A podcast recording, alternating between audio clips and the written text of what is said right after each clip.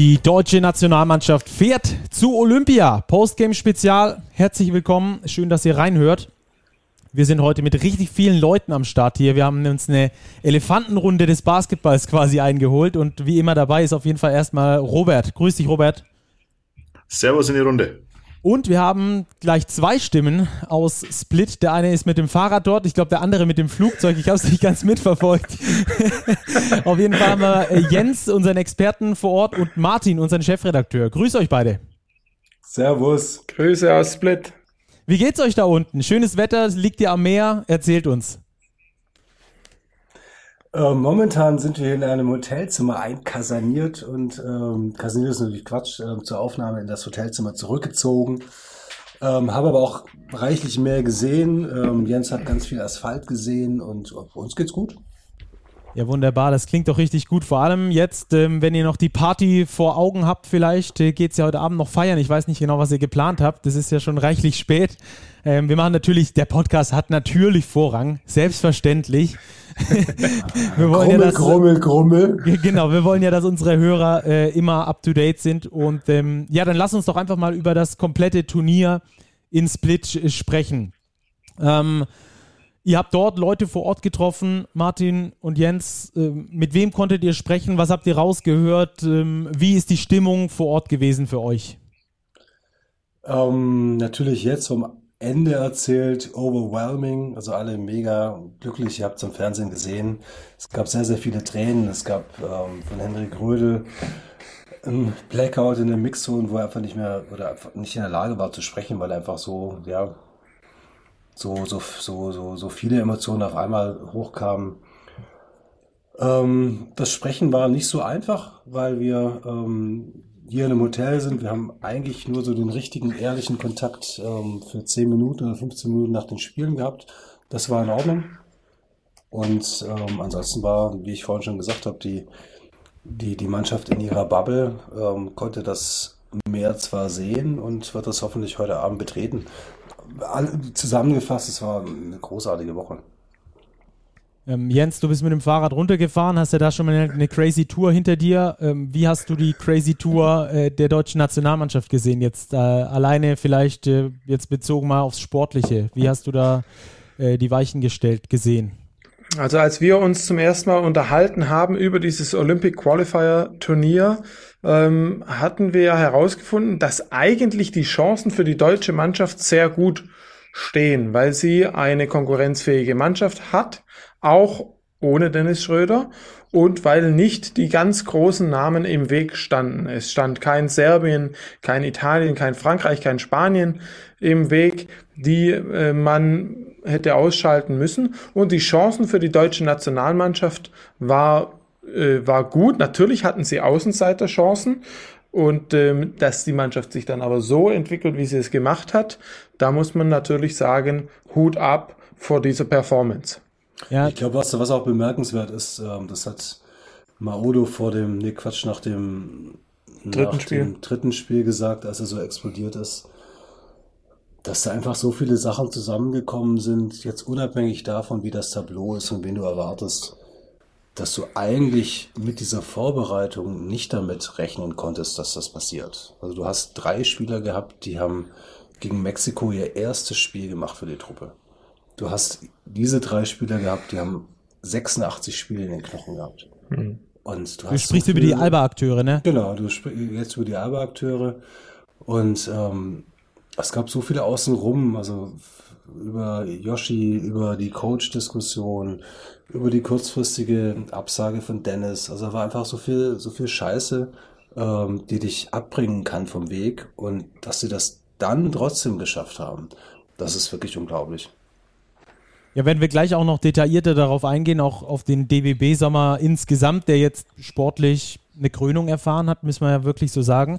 Robert, du warst jetzt nicht vor Ort, du hast das Ganze am Fernseher mitverfolgt, aber natürlich dir auch ganz genau angeschaut. Ähm, äh, Ingo Weiß, der Präsident des DBB, hat äh, nach dem Turnier gesagt, dass äh, nach dem Mexiko-Spiel keiner damit gerechnet hätte, dass Deutschland so weit kommt. Gehst du mit? was hast du erwartet vor dem Turnier, nach dem Mexiko-Spiel?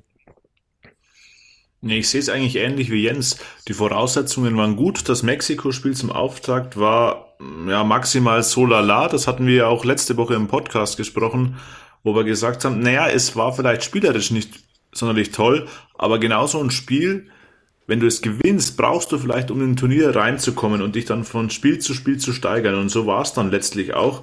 Man hat dann dieses Russland-Spiel noch rumgebogen, was wirklich eine ganz enge Kiste war. Dann auch den Gastgeber besiegt im Halbfinale, das wirklich kein einfaches Unterfangen war. Und dann das vermutlich stärkste Team, das ja wirklich in allen Spielen deutlich gewonnen hat mit den Brasilianern, eben im Finale auch noch geschlagen. Also unterm Strich war Deutschland der verdiente Turniersieger. Das war von Anfang an nicht so zu erwarten. Aber wenn man jetzt alle Spiele mal im Überblick betrachtet, muss man sagen, der Turniersieg geht absolut in Ordnung. Ja, die ersten drei Spiele, also die zwei Gruppenspiele plus das Halbfinale. Ähm, Jens, das kannst du mal für uns in 30 Sekunden zusammenpacken. Du hast gesagt, du schaffst das in 30 Sekunden, diese drei Spiele unterzubringen. Äh, ich stopp ab jetzt. Das glaube ich nicht. Auf die Plätze, fertig, ich stopp mit und los geht's. Erstes Spiel gegen Mexiko, für mich gar keine so schlechte Leistung. Man hat eigentlich einen 11 Punkte Sieg eingefahren, was die Wurfqualität anging. Fand ich, haben sie gut gemacht. Zweites Spiel gegen Russland, sehr charakterstark in den entscheidenden Phasen dann ähm, geglänzt und im dritten Spiel gegen Kroatien vor Publikum unter anderem wegen Robin Benzing, der dann die entscheidenden Dinger äh, auch gemacht hat und vorangegangen ist, hat man ein wichtiges Spiel gewonnen. Wahnsinn. Normalerweise nicht dafür bekannt, dass er sich so kurz fassen kann, unser Experte. Aber so viel Expertise mal äh, in 30 Sekunden. Hut ab. Also das waren die ersten drei Spiele, die wir da gesehen haben. Äh, für mich hat das von außen immer so ein bisschen verkrampft gewirkt in diesen Spielen. Ähm, wie habt ihr das vor Ort wahrgenommen und wie war die Stimmung auch in der Mannschaft? Gab es diese Verkrampfung, die jetzt ich ganz äh, subjektiv wahrgenommen habe? Nee, ich glaube nicht. Also es hat vorhin auf die Frage ähm, Hendrik auch gesagt, eine simple Frage, wie erklärst du dir, dass es dieses Jahr in dieser Mannschaft geklickt hat? Also ein, ein Phänomen, was jeder Coach irgendwie herbeiführen will und was offensichtlich dieses Jahr funktioniert hat und hat unter anderem Gespräche angeführt, aber er hat vor allem angeführt, dass sie ganz, ganz früh das Bewusstsein dahin geschoben haben, wir haben nur dann eine Chance, wenn wir die beste Defensivmannschaft dieses Turniers sein werden. Und ähm, ich glaube, das waren sie. Und das war einfach dass das Rückgrat, was die Jungs zusammengehalten hat. Ähm, wenn du so wenig Vorbereitung hast, wenn du so viel Stress hast, dann kannst du dich nicht darauf verlassen, dass du offensiv glänzt. Und wenn du dich nicht kennst, also das, das ist eine neue Mannschaft. Und ähm, ich glaube, das war das, was wirklich funktioniert hat, wenn es teilweise Anführungszeichen oben nach Rumpelfußballende ausgesehen hat, ähm, dann nimmst du das in Kauf, wenn du weißt, dass du verteidigen kannst. Mhm. Robert, war das für dich auch so ein Learning, das aus der WM 2019 äh, entstanden ist, wo es ja hinten und vorne geholpert hat und überhaupt nicht so lief, wie sich der DBB das erwartet hat, äh, dass man zumindest sagt, wenn man so kurz zusammen ist, dann muss es wenigstens über die Defense funktionieren äh, und alle müssen zusammenhalten. Ich weiß nicht, ob das jetzt ein Learning aus der Weltmeisterschaft ist. Es war aber offensichtlich, dass der Fokus auf der Defense lag und es, ich finde, es war augenscheinlich, dass vor allem im vierten Viertel die Mannschaft in jedem der Spiele zulegen konnte. Wenn man sich die Ergebnisse der letzten Viertel anschaut, gegen Mexiko 20-9, gegen Russland 19-14, gegen Kroatien 30 zu 13, gegen Brasilien jetzt auch 23-18, also jedes vierte Viertel gewonnen, nie mehr als 18 Punkte zugelassen. Das war jetzt im Finale gegen Brasilien schon die höchste Punktzahl, die man zugelassen hat. Also da zahlt sich schon aus, dass die Mannschaft als Einheit aufgetreten ist, ihre Breite genutzt hat und eben gewusst hat, wir müssen verteidigen. Und das hat sich am Ende als Erfolgsrezept erwiesen. Mhm. Äh, weiteres Erfolgsrezept war ja ähm, möglicherweise, dass Dennis Schröder nicht mitgespielt hat. Ähm, er ist ein Guard, der sehr viele Spielanteile hat. Der natürlich brauchen wir über, über seine Qualität individuell brauchen wir nicht zu sprechen. Ähm, kann das, ähm, Jens, aus deiner Sicht vielleicht auch ein Vorteil gewesen sein, dass man erstens so einen Rückschlag nochmal einstecken musste, dass man gesagt hat, jetzt erst recht zusammenrücken?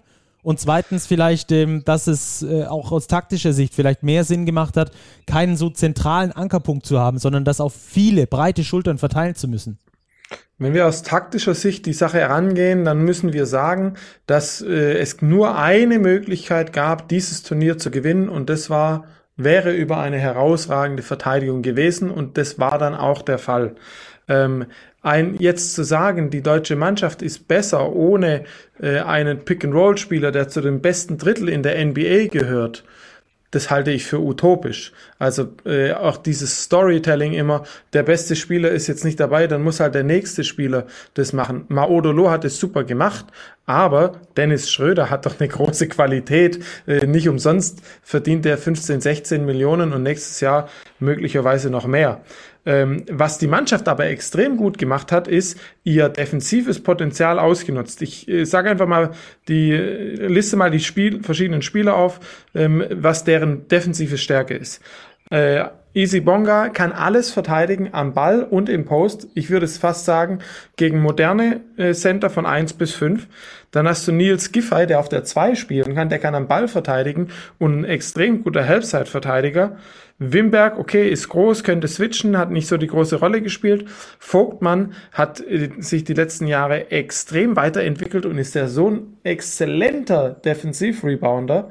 Ähm, Benzing hat eine sehr gute Fußarbeit gehabt, im 1 gegen 1 die Leute vor sich gehalten. Wagner ist ein super Kommunikator, der jede Coverage ansagt und äh, die Rebounds holt. Wank ist ein super Ballverteidiger. Bartel macht nie einen Fehler. Thiemann ist der beste Hedge-Verteidiger vom, äh, von, von dem Turnier. Diese Mannschaft hat defensive Qualität bis zum geht nicht mehr. Und dass die dann ähm, auch mal bockeln in der Offensive und schauen, wie kann ich jetzt irgendwie einen Vorteil kreieren, ja, das ist für mich völlig logisch, dass man äh, gerade wenn man auch in der Verteidigung viel switcht, viel rotiert dann daraus und 100 Prozent gibt, dann benötigt es auch mal vielleicht fünf, sechs, sieben Sekunden, die man in der Offensive sich äh, herausnimmt.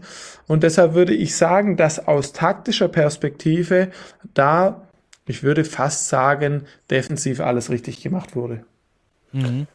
Wir hatten vorhin mit Dennis auch kurz gesprochen, also wenn da irgendwie ein Punkt ist von wegen Einflussnahme, dass er nicht da ist. Also er war ja in Heidelberg ähm, das letzte Mal bei der Mannschaft und hat ihm da auch gesagt, dass er eben nicht dabei ist. Und also was, glaube ich, gelungen ist, ist ein Verständnis zu wecken dafür, dass er nicht dabei ist. Das ist vielleicht nicht für alle ganz einfach nachzuvollziehen, warum er, ähm, warum es so wichtig ist, so viel Geld zu versichern. Und einerseits da bei der Mannschaft gewesen zu sein, andererseits dann auch während dieses ganzen Turniers dabei gewesen zu sein und zu, zu supporten, teilweise zu coachen. Das ist schon ähm, eine starke Sache und ich wäre persönlich wirklich gespannt gewesen, ihn zu sehen in dieser Mannschaft. Ja. Ähm, wie das, wir haben das 2019 gesehen, dass das mit diesen vielen Häuptlingen, die sich zeigen wollen, die Ant Spielanteile haben wollen, dass das nicht funktioniert hat. Ähm, Dennis ist, glaube ich, eben auch diese zwei, also nicht nur glaube ich, die ist zwei, der ist zwei Jahre älter. Und die Mannschaft, auf die er getroffen hätte, mit der er gespielt hätte, die ist einfach reifer. Und ähm, ich glaube, ja, ich hätte es gern gesehen. Vielleicht sehen wir es ähm, in Tokio. Gestandene, ja. gestandene Euroleague-Spieler haben wir jetzt bei ja. uns ja. Äh, in der deutschen Mannschaft. Wenn ich äh, Giffey, Vogtmann, Bartel, Loh, äh, Thiemann, ich habe es jetzt nicht mehr direkt vor mir liegen. Das sind alles gestandene Spieler. Die haben so viel Erfahrung gesammelt in den letzten zwei Jahren ähm, und das zahlt sich jetzt aus.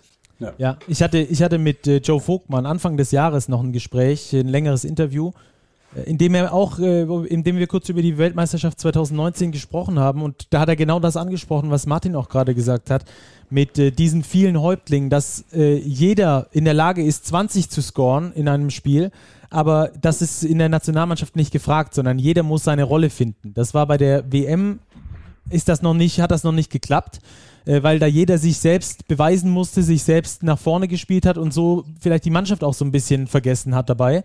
Das ist mir jetzt so vorgekommen, als wäre das äh, andersrum gewesen, als hätte dann Umdenken äh, stattgefunden. Äh, Robert, woran machst du das fest? Äh, oder siehst du es erstmal ähnlich wie ich oder hast du da eine ähnliche Sicht drauf und woran machst du das fest? Ist es diese zwei Jahre längere Erfahrung? Ist es das höhere Spielen vielleicht auch dieser Spieler? Ich glaube, da kommen viele Faktoren zusammen. Die Erfahrung auf Euroleague-Niveau oder auf internationalem Niveau sowieso. Und ich finde, das beste Beispiel für diese Rollenfindung jetzt in der Mannschaft ist Robin Benzing, der ja als Kapitän vermeintlich der Führungsspieler ist. Der geht jetzt aus diesem Turnier raus mit gut elf Minuten im Schnitt aus diesen Spielen. War aber in diesen elf Minuten ein sehr, sehr wichtiger Baustein für den Erfolg. Immer wieder im Post-up hat er entscheidende Aktionen gesetzt. Er hat viel kommuniziert. Er hat die Mannschaft ein bisschen zusammengehalten, auch auf der Bank. Und das sind Qualitäten, die du in so einer Mannschaft eben brauchst. Und das sieht man, dass es teamintern wirklich sehr, sehr gut funktioniert hat. Und das war eigentlich die größte Stärke der deutschen Mannschaft. Wenn wir wieder aufs Spielerische schauen, wir haben eben nicht diesen einen Häuptling, sondern wir haben viele breite Stützen im Kader. Das zeigt sich auch Maudolo im Halbfinale mit 29 Punkten. Jetzt Moritz Wagner, er macht im Finale 28. Dann hatten wir Joe Vogtmann, der konstant zweistellig scored im ersten Spiel 10, 10 und 5 auflegt. Nils Giffey bringt mal 10, 11 Punkte. Also die Mannschaft ist sehr, sehr breit, hat viele Waffen und jeder weiß eben, dass er durch seine eigenen Stärken beitragen kann. Und das, glaube ich, war unterm Strich der Schlüssel zum Erfolg für die deutsche Mannschaft in Split. Jetzt äh, haben wir einen O-Ton, den ihr uns aus Split mitgebracht habt von Robin Bensing. Qualität ist nicht besonders gut, aber ich hoffe, man hört trotzdem was. Den hören wir uns jetzt erstmal an und dann sprechen wir gleich nochmal über Robin Bensing als Kapitän dieser Mannschaft. Mit denen ich auch schon sehr lange zusammenarbeite, die es ermöglicht haben. Also ich, ich danke ihnen von Herzen. Ich kann, ich kann nicht mehr sagen, als dass ich das von, von Herzen danke, dass sie mir geholfen haben, dahin zu kommen. Ich bin froh, dass ich, dass ich auch helfen konnte. Und, äh, viel, ich habe so viel für mich war Nationalmannschaft, ist Nationalmannschaft immer das Wichtigste. Und ähm, das ist auch jetzt die Krönung für zwölf Jahre. Ha? Die Krönung für zwölf Jahre, so ein Künstler, glaube ich, ne? Einfach nur Danke an alle. Also er spricht von einem Award, den er bekommt, da also mit dieser Olympiateilnahme äh, zwölf Jahre Einsatz haben sich irgendwie schlussendlich ausgezahlt. Und ich finde, wie es Robert auch gerade gesagt hat, äh, Martin Robin Bensing ist ein ganz wichtiger Mann für die Nationalmannschaft, auch wenn er jetzt in, in also zumindest weniger gespielt hat, als ich es erwartet hätte. Ich glaube auch, als er selber erwartet hat. Da hat es auch nach dem welches Spiel war das? Das Russland-Spiel hat er recht wenig gespielt, hat er auch gesagt, so bin ich nicht zufrieden mit und ähm, ich versuche mich jetzt über die, über die Defense reinzuhauen. Ähm, ja, also ich glaube, es gibt niemand, den man irgendwie ausheben könnte, wo man sagt, ey, dem gönne ich das jetzt besonders. Aber Robin ist schon so ein Kerl, der hat, was war das? EM oder WM, als er die, die Geburt seines, seines Sohnes ja. ähm, nach hinten gestellt hat und bereit stand. In Israel. Ja, der war einfach immer da. Und ähm, wir hatten heute während des Spiels den Eindruck, man hätte ihn noch mehr nutzen können und müssen. Offensiv? Offensiv, genau. Ähm, ja, aber großartige Geschichte.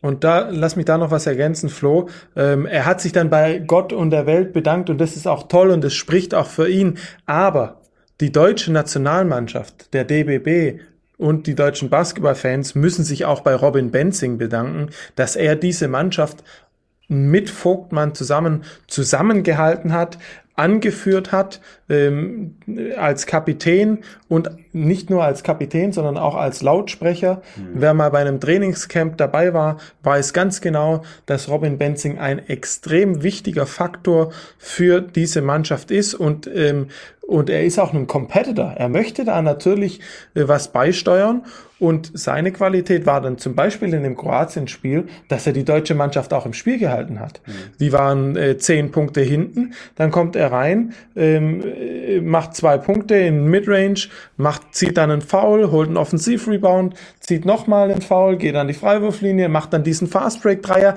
Das war eine super wichtige Situation ähm, und, und da hat er die Mannschaft wenn man das sagen möchte, kurz getragen und einen extrem wichtigen Impuls gegeben. Und das zeigt seine Fähigkeiten und sein Leadership. Und deshalb glaube ich, da ihm gebührt dann extra Lob, definitiv. Ja, Robin Bensing wurde ja spaßhaft nachgesagt, dass er immer nur Champions League spielt, dass er dann auch in den Nationalmannschaftsfenstern auf jeden Fall weiter Nationalmannschaft spielen kann, dass er da gar nicht mehr in die Euroleague möchte, einfach äh, um da zu spielen. Aber wie wir gerade auch in dem O-Ton gehört haben, er hat gesagt, die Nationalmannschaft war für ihn immer das Allerwichtigste.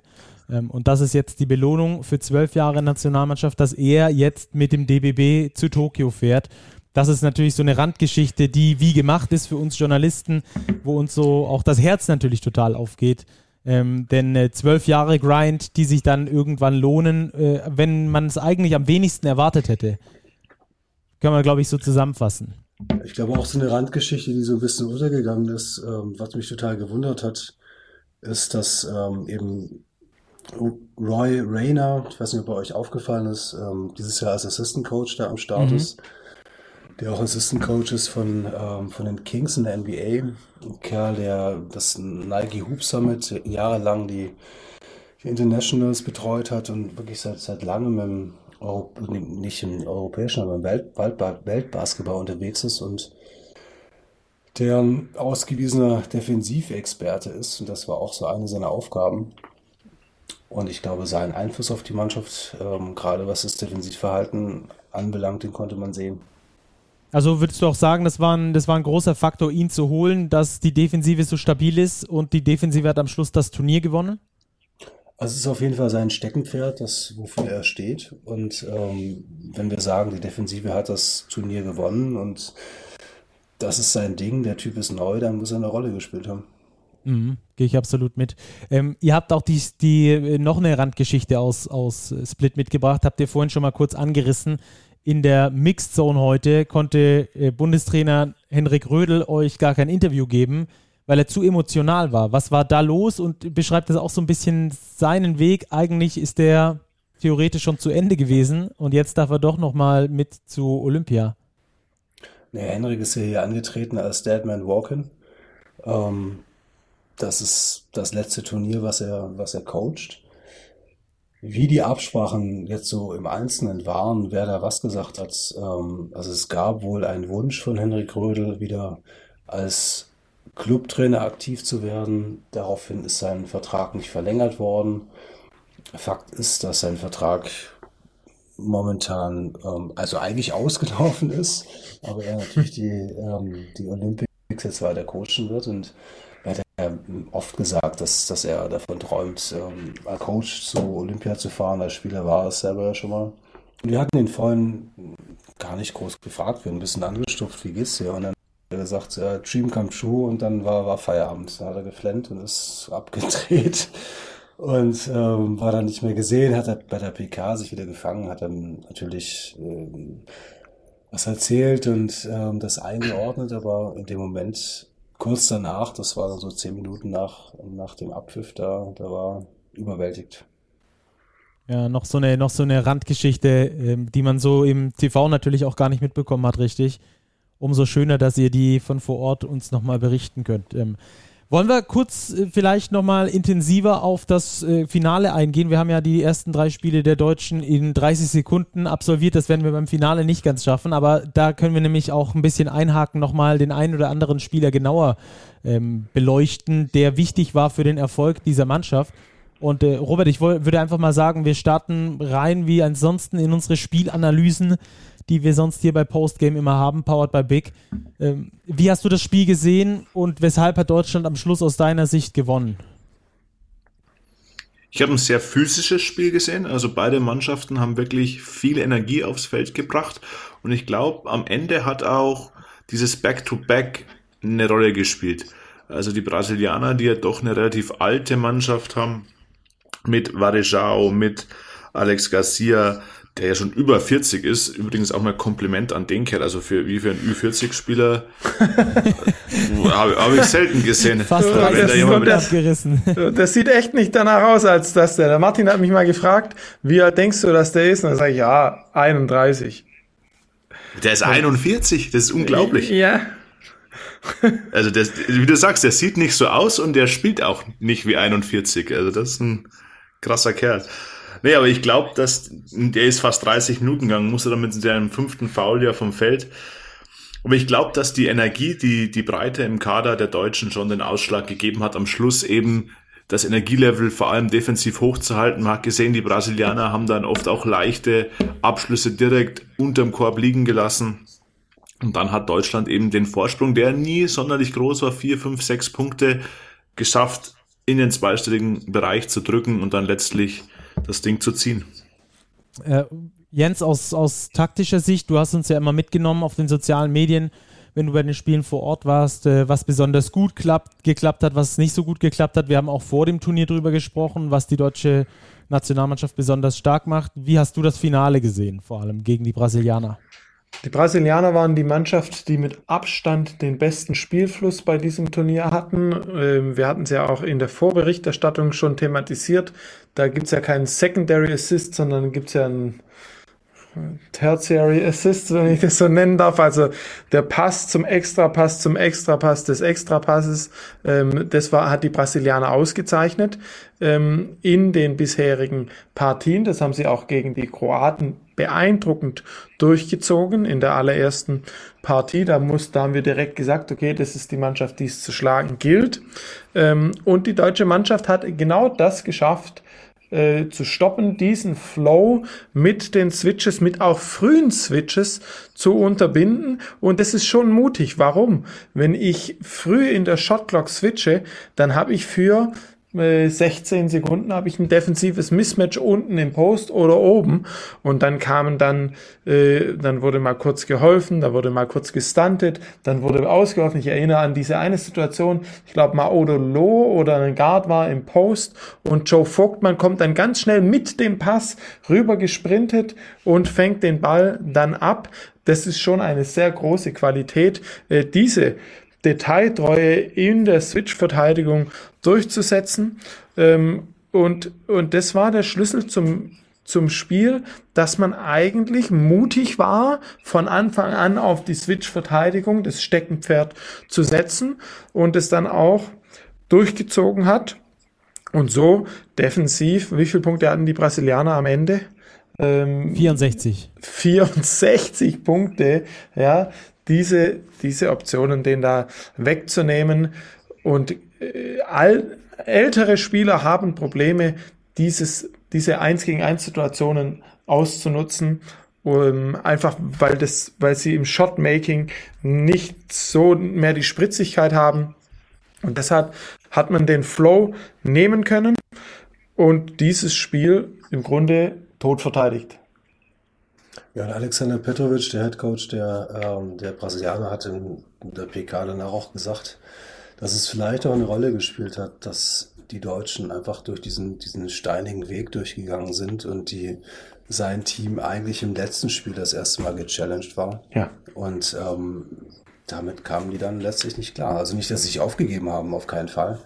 Aber diese, diese Drucksituation und das einfach schon erlebt zu haben, ein Selbst, Verständnis im vierten Viertel entwickelt zu haben, was die Deutschen gemacht haben. Das fehlte den Brasilianern. Ja, die Kroaten haben das Spiel abgeschenkt. Genau. Die Kroaten haben das Spiel gegen Brasilien abgeschenkt. Das Ding war gelaufen nach, äh, nach dreieinhalb Vierteln. Ja. ja ansonsten auch. Was man bei der deutschen Defense auch sagen muss, ähm, bezogen auf die Brasilianer, wenn man mal auf die Assist-Zahlen schaut, die Brasilien in dem Turnier aufgelegt hat, das waren in allen drei Spielen über 20 Assists. Im ersten Spiel gegen Tunesien 27, gegen die Kroaten dann 28, im Halbfinale gegen Mexiko 24 und im Finale gegen Deutschland waren es nur 10. Also 10 Assists bei 25 Field Goals. Das zeigt auch, dass das brasilianische Teamplay eben von der deutschen Verteidigung sehr, sehr gut kontrolliert wurde. Ja, und ja. 10 Assists bei 12 Turnovern ist jetzt auch nicht die beste Assist-Turnover-Ratio, die, wir, die wir je gesehen haben. Ähm, spricht für euch auch der, das Rebound-Duell, das gewonnene der Deutschen für diesen Einsatz, gerade dass sie auch den Defensiv-Rebound, man sagt ja immer, die Defense endet erst mit dem Rebound, dass sie den Defensiv-Rebound auch so gut ähm, kontrolliert haben mit, mit 30 Boards insgesamt?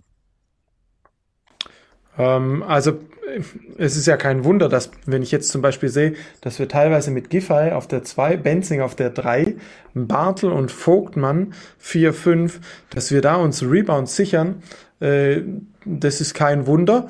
Ähm, du, du sprichst einen guten Punkt an, weil bei der Switch-Verteidigung hast du natürlich immer wieder einen Guard gegen einen großen Center-Spieler stehen, aber wenn dann so ein Typ wie Vogtmann, und da hat er sich wirklich nochmal weiterentwickelt, ähm, wenn er da eingeflogen kommt, sowohl offensiv als auch defensiv, ich weiß nicht, Flo, hast du es vorliegen, wie viel Offensiv-Rebounds hat er, äh, hat er geholt jetzt? Joe Vogtmann? Ja. Drei Stück in dem Spiel. Drei, drei Stück. Es sind äh, es ist jetzt nicht die Welt, aber es ist immer wieder in der richtigen, entscheidenden Phase gibt er dir eine extra Possession und diese drei Offensiv-Rebounds führen möglicherweise zu drei Würfen und äh, können bis zu neun Punkte werden. Also ähm, diese, diese Arbeit, also die Deutschen haben einfach richtig deutsch gespielt. Gewissenhaft, kämpferisch, ähm, charakterstark.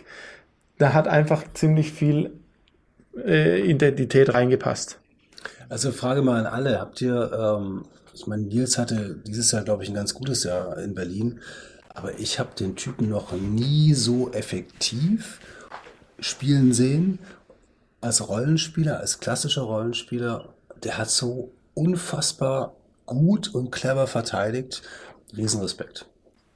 Ich bin, ja, ich bin ja Gott sei Dank schon eine, schon eine kleine Ecke älter und habe ihn äh, auf dem College äh, seine Jahre gesehen und ich fand, da hat ihn schon stark gemacht, was ihn jetzt ebenfalls auszeichnet, dass er einfach keine Fehler macht. Er macht keine Fehler.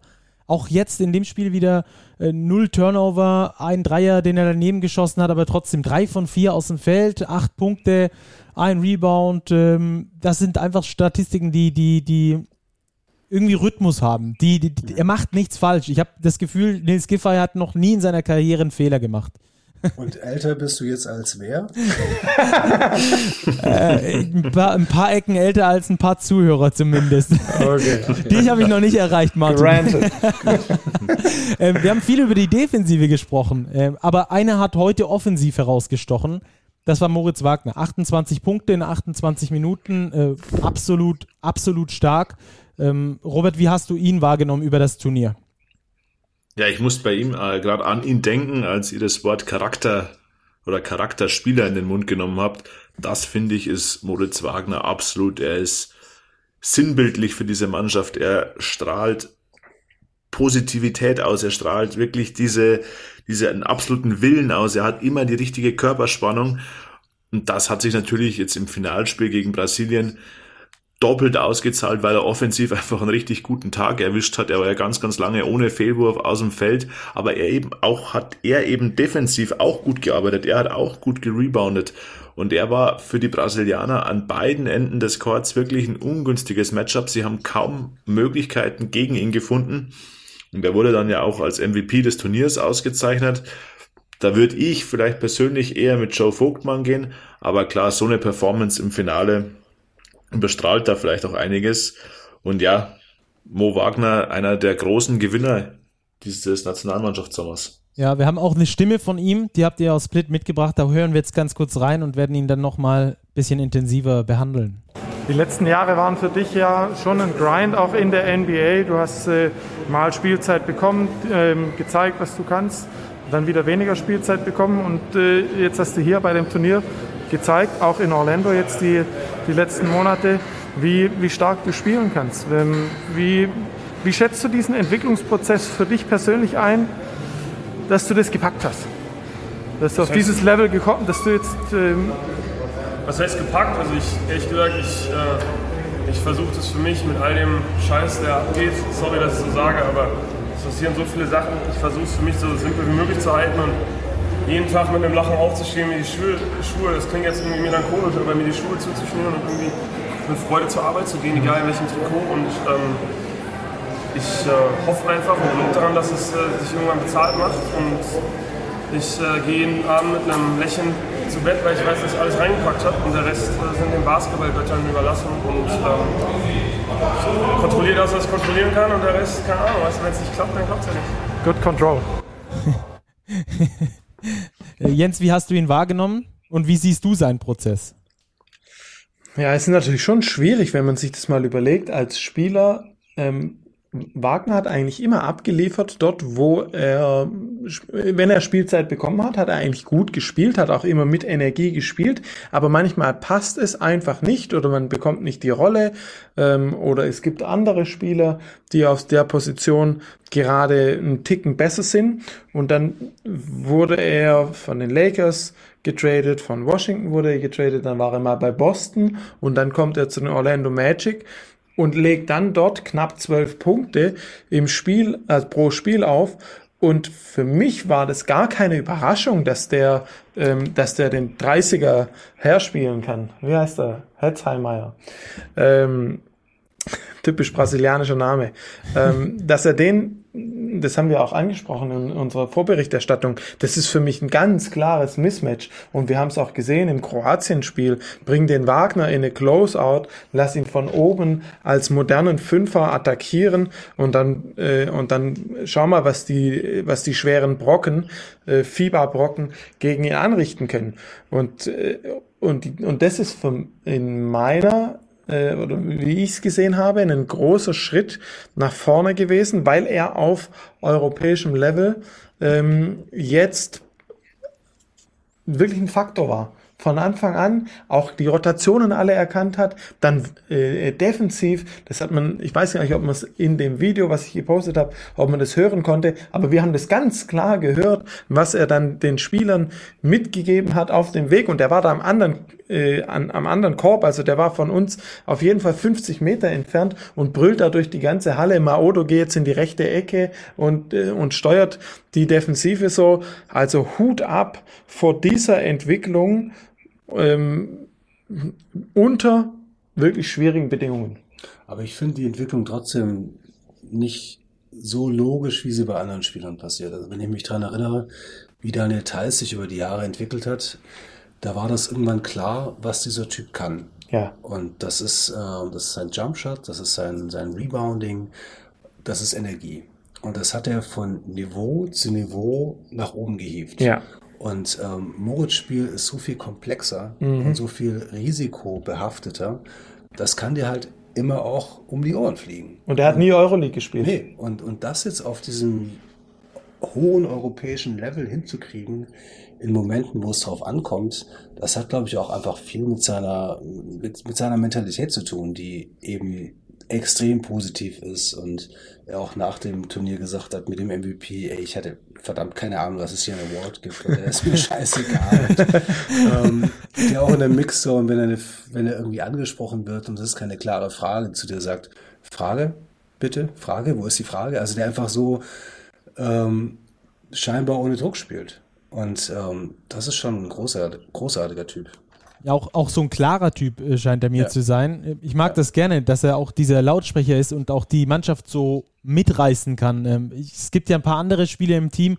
Ich weiß nicht, äh, Joe Vogtmann hat, finde ich, super, super, super viele ähm, wirklich positive Sachen, aber was ich jetzt nicht so sagen würde, dass er so eine Mannschaft so energetisch super krass mitreißen könnte, weil er halt einfach so nicht der richtige Typ dafür ist. Also zumindest das, kommt, ja. das, kommt es mir so vor. Und das ist, das sehe ich bei Moritz Wagner irgendwie so auch als, als großen Punkt.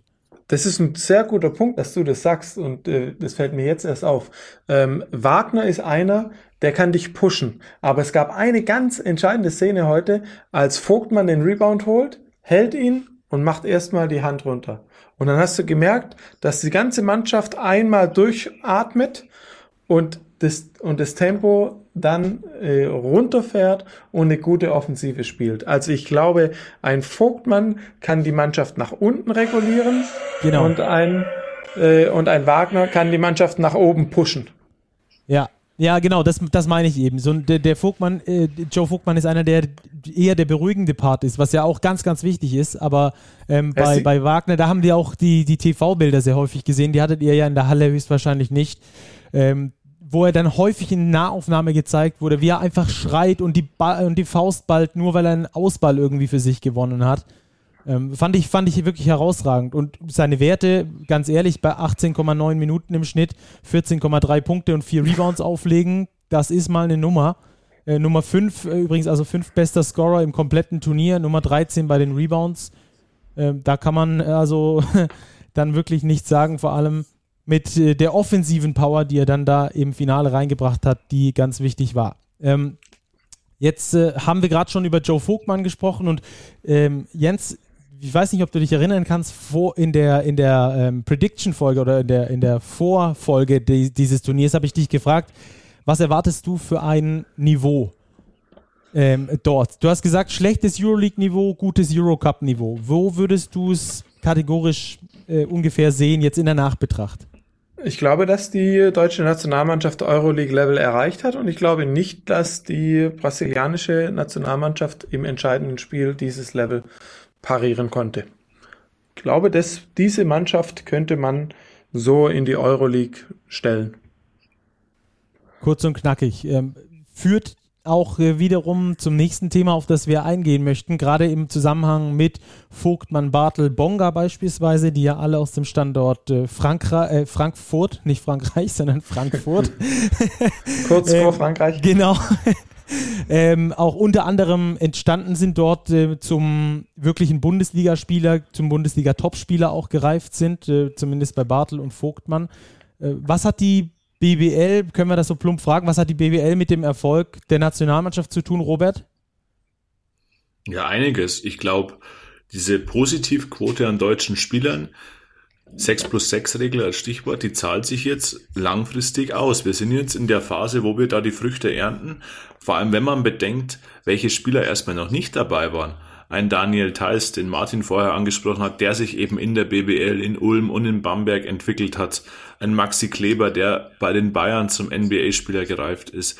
Dann hat man eben Vogtmann, Bartel, man hat einen Maudolo, der in Bamberg, in München, in Berlin eben auf Euroleague-Level gespielt hat. Nils Giffey haben wir angesprochen. Perfekter Rollenspieler auch bei Alba auf Euroleague-Level.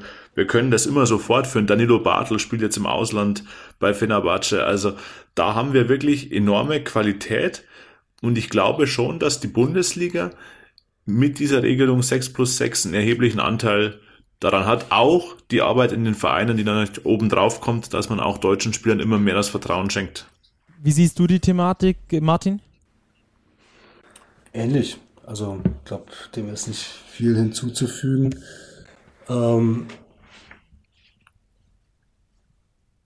ich meine, die, die Situation, dass wir jetzt auf drei, vier NBA-Spieler, drei NBA-Spieler verzichtet haben und dass die Truppe trotzdem in der Lage war, das, das zu managen, das ist mit Sicherheit ähm, eben einer, einer starken BBL auch mit zuzuschreiben. Ja, ähm, jetzt haben wir ein paar junge Spieler mit dabei, beispielsweise äh, Bonga, aber wir haben natürlich auch ein paar vom alten Eisen.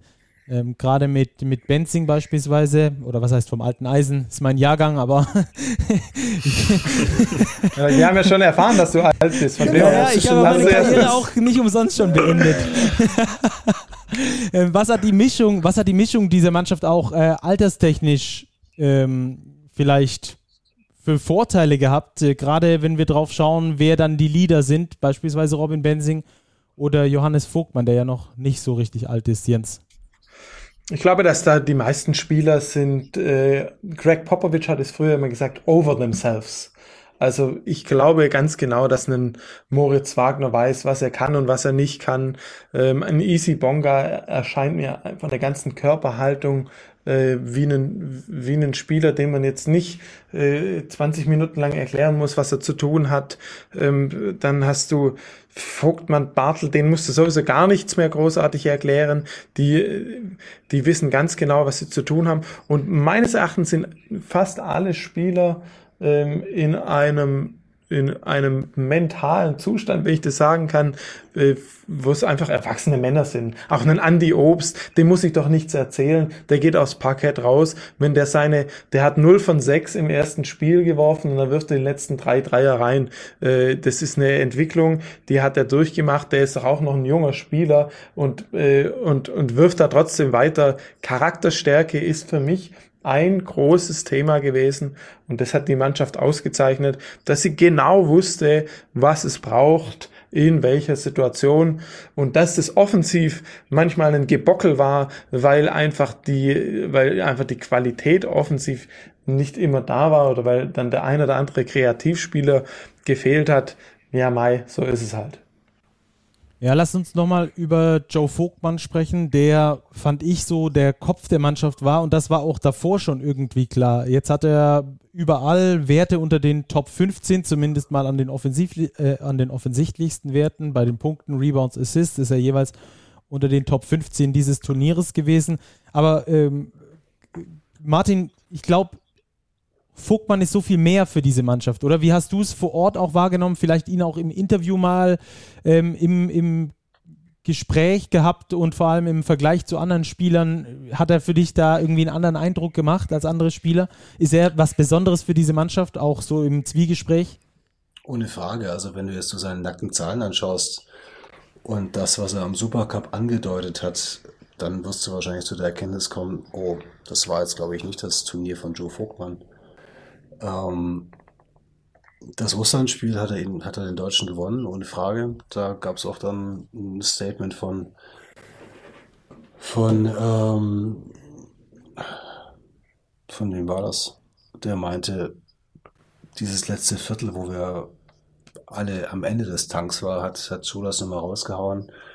Wie war das denn? Benzing? Nee, das, das, das, war, das war Wagner, genau. Wagner.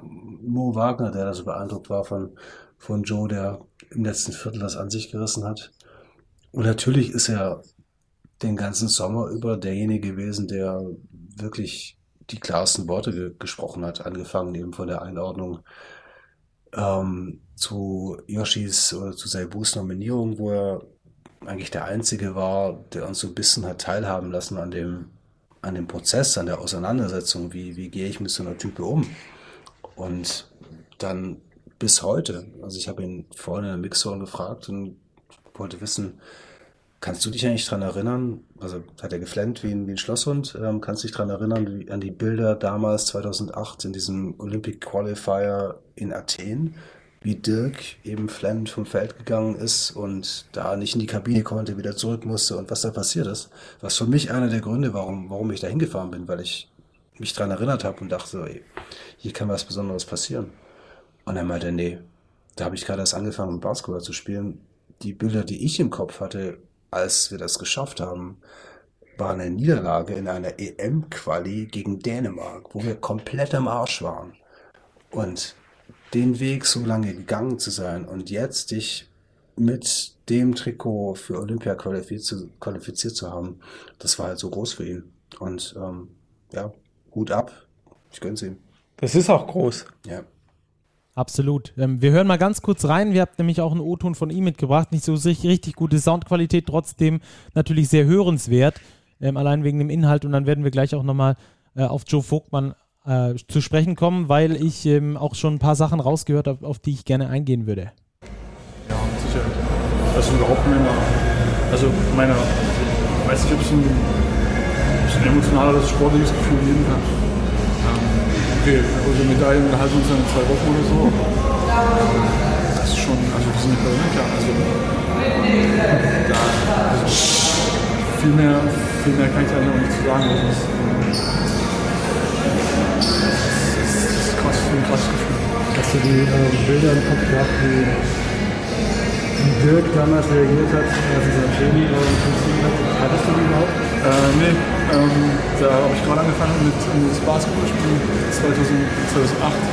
Ähm, ich hatte andere Bilder im Kopf. Ich hatte Bilder im Kopf, wie wir ein Qualifikationsspiel in, in Dänemark verloren haben. Ähm,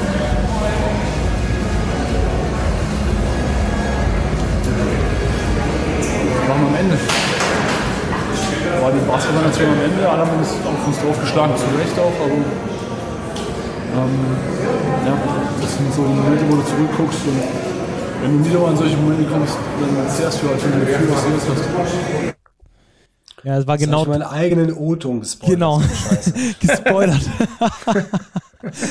ähm, ja, aber man, man hört hier auch nochmal die Emotionalität bei ihm raus. Das war fast sogar noch besser, als du es erzählt hast, Martin. Mit Sicherheit, mit Sicherheit. ähm, ja, wenn, wenn, wenn Riesen weinen, das ist, äh, da muss schon richtig was passieren. Gerade bei einem, bei einem Joe Vogtmann, der ja ähm, sonst nicht der alleremotionalste ist, zumindest so nach außen hin. Ähm, das ist schon, das hat mich, es, hat mich gerade echt berührt, muss ich sagen. Ähm, ähm, und äh, ja, jetzt wollte ich natürlich auch auf ihn zu sprechen kommen, weil er natürlich einer der Leader dieser Mannschaft ist. Hatten wir vorhin schon angesprochen, zusammen mit Benzing. Ihn wollten wir uns aber nochmal ähm, speziell rauspicken. Natürlich auch, um so ein bisschen ähm, den Sommer des DBB äh, zu beleuchten. Denn ähm, da war, wir haben jetzt über sehr viel Positives gesprochen. Ich äh, denke mal, dass wir trotzdem sehr viel Positives gefunden hätten, auch wenn dieses Spiel hier heute verloren gegangen wäre. Ähm, aber trotzdem wollen wir natürlich äh, aufarbeiten, äh, was da über den DBB-Sommer so passiert ist. Und ähm, Robert, da hat äh, für mich Joe Vogtmann auf jeden Fall die, die deutlichsten Worte gefunden zur Causa Saibu, wenn wir die nochmal ein bisschen aufarbeiten und vielleicht auch einen Blick in Richtung Tokio werfen. Wie sind da deine Gedanken zu? Naja, er war ja eigentlich der Einzige, der sich so richtig klar positioniert hat. Der DBB hat das Thema Saibu ja mehr oder minder totgeschwiegen ähm, hat dann dieses Video veröffentlicht von Saibu aus seinem Hotelzimmer in Frankreich, wo er meiner Ansicht nach relativ oberflächliche Aussagen trifft. Und ja, das Thema Saibu in der deutschen Nationalmannschaft wird jetzt nach der geglückten Olympia-Quali nochmal auf den Tisch kommen. Es wird auf den Tisch kommen müssen.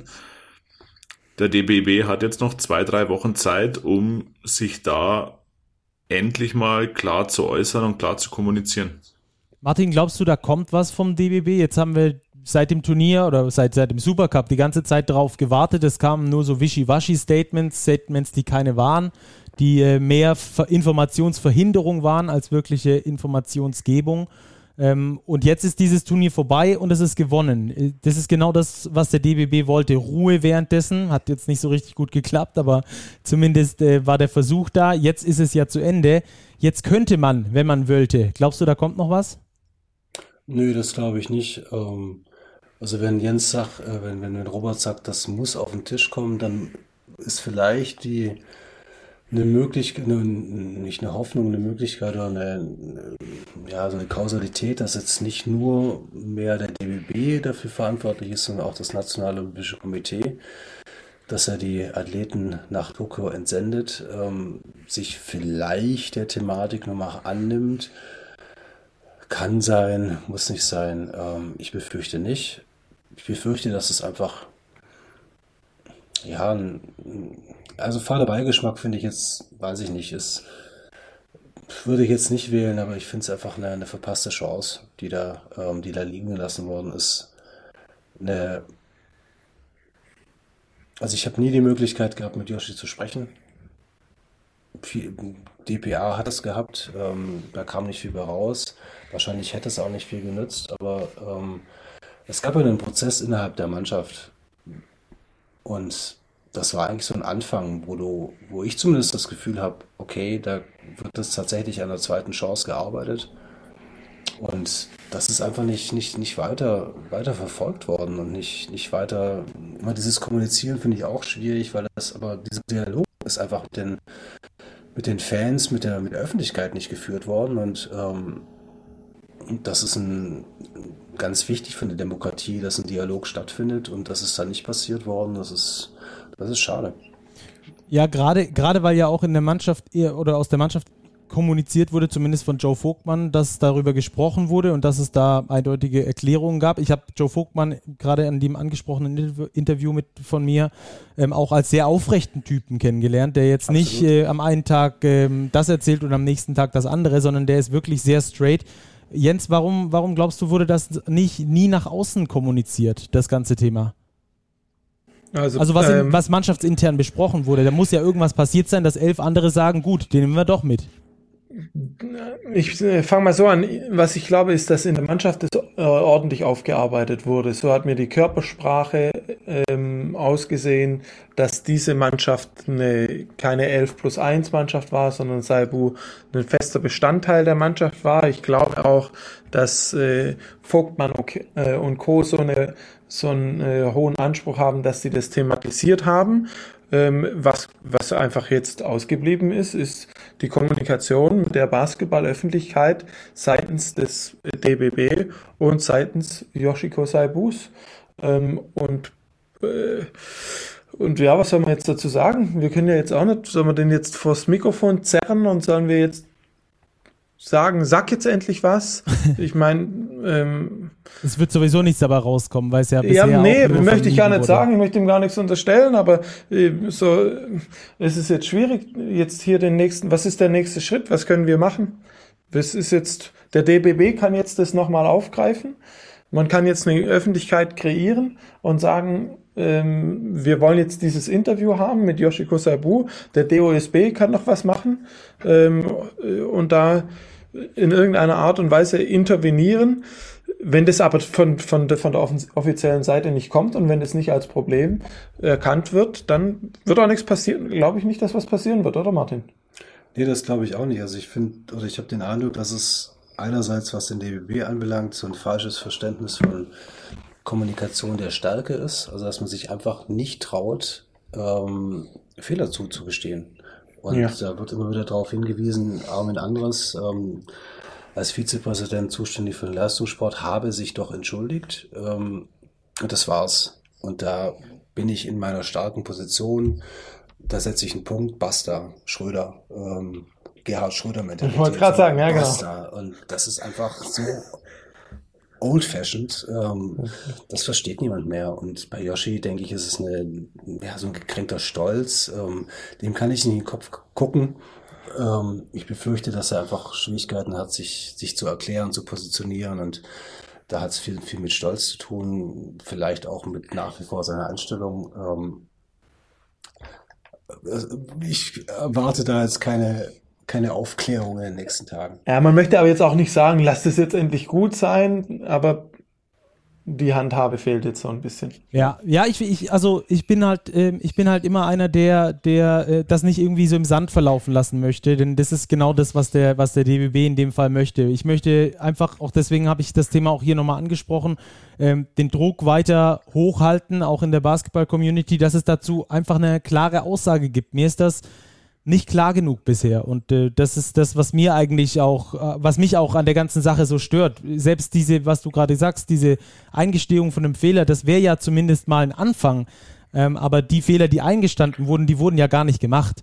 Beziehungsweise das sind ja die, die, die Folgefehler, die daraus entstanden sind. Den Grundfehler, der, da ist ja bisher nicht, nicht annähernd darauf eingegangen worden. Und ähm, dann immer zu sagen, es wurde alles gesagt und es wurde sich entschuldigt, das ist halt einfach ähm, nicht wahr und das sieht man auch nach wie vor in der Basketball-Community auf den sozialen ne Medien, dass es da rumort ohne Ende. Und äh, was ich ganz, ganz schade finde, wirklich, äh, äh, fast eigentlich am, was mir am meisten leid tut, dass ganz viele Fans das Turnier nicht gesehen haben, weil sie mit dieser Entscheidung überhaupt nicht d'accord sind. Und das finde ich eine straighte, das finde ich eine straighte Ausführung, das finde ich völlig okay, dass die das so machen. Mir tut es leid für die Fans, dass die diesen Weg gehen mussten, weil der Verband es nicht schafft, ähm, da seine eigenen aufgesetzten Regeln äh, für die Nationalspieler dann auch äh, durchzuziehen.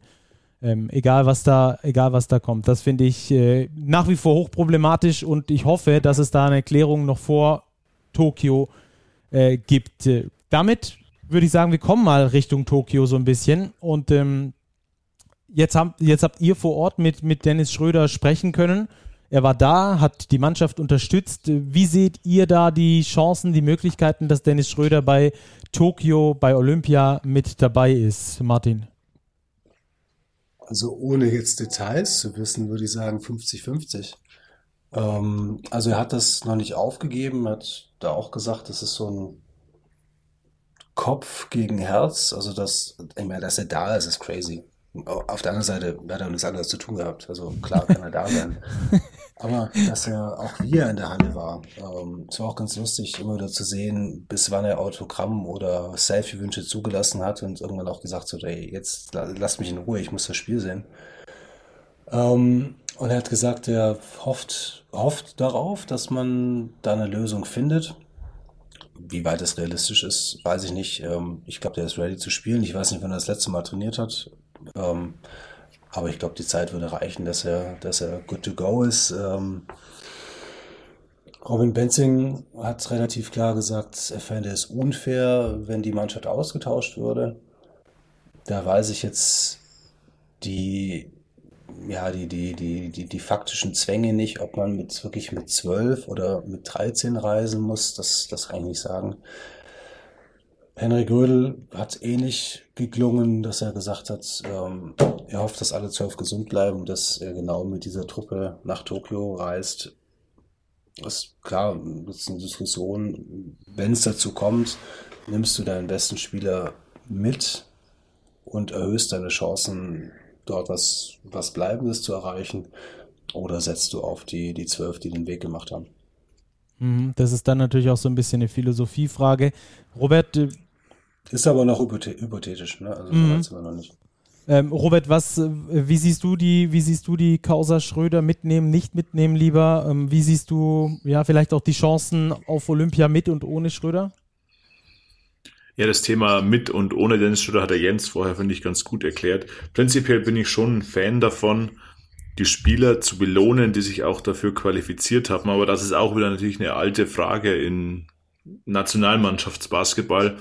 Das hatten wir vor der Weltmeisterschaft auch schon. Nimmst du die Spieler mit, die sich dann für die WM qualifizieren und in den Fenstern spielen oder dann die NBA-Spieler und so weiter? Also ich glaube schon, dass wir eine sehr, sehr ähnliche Truppe sehen werden bei den Olympischen Spielen. Wenn Dennis Schröder verfügbar sein wird, glaube ich, wird man ihn auch mitnehmen. Da ist die Qualität einfach zu groß und ich glaube, man wird jetzt einen Dennis Schröder, der sagt, ich bin bereit zu spielen, es ist versicherungstechnisch alles geklärt, da wird man nicht sagen, ja, das ist schön, aber du darfst gerne wieder von der Tribüne unterstützen, das kann ich mir beim besten Willen nicht vorstellen. Jens, lass uns einen allerletzten Ausblick noch geben auf die Gruppe, in die's, in de, gegen die es in Tokio gehen wird. Es ist Australien, Nigeria und Italien. Jetzt bei Deutschland in der Gruppe in Tokio. Gib uns mal nur so einen kleinen Ausblick darauf, äh, was uns da erwartet und wie du die Chancen der Deutschen siehst. Australien kann man vergleichen mit Brasilien, ähm, sehr spielstark, haben ihre sogenannte Flow Offense, die tatsächlich so heißt, die immer sehr gut miteinander äh, spielen. Ich glaube, mit einer Switch-Verteidigung kann man dem äh, beikommen. Italien hat man schon geschlagen. Ich weiß jetzt nicht, ob da noch was nachkommt vom Kader. Martin nickt mit dem Kopf, kommt bei Italien was mit dem Kader noch nach? Fontecchio ist auf jeden Fall neu dabei, der Fontecchio, gespielt hat. Okay, klar, Fontecchio.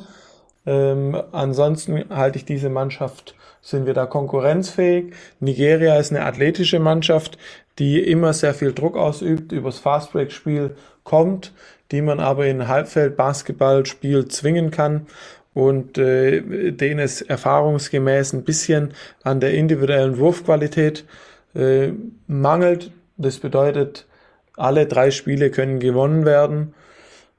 Und here we go from there.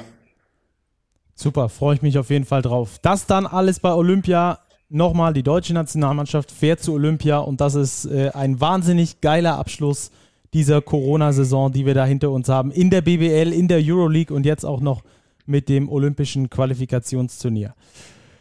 So, Freunde, dann war es das jetzt erstmal mit unseren regelmäßigen Folgen. Ab jetzt äh, hört ihr uns nur noch regelmäßig, unregelmäßig mit Transfer-Updates. Vielleicht kommt mal was zu Olympia, eine kleine Vorschau und so weiter und so fort. Also ihr hört uns hier weiter, aber nicht mehr ganz so regelmäßig, wie ihr das unter der Saison gewohnt seid. Damit geht es dann wieder vor der kommenden Saison los. Damit sage ich erstmal vielen Dank an Jens und Martin für eure Zeit ähm, und für den Verzicht auf die Party bis jetzt. Ab jetzt dürft ihr die Biers aufmachen und euch ordentlich gönnen.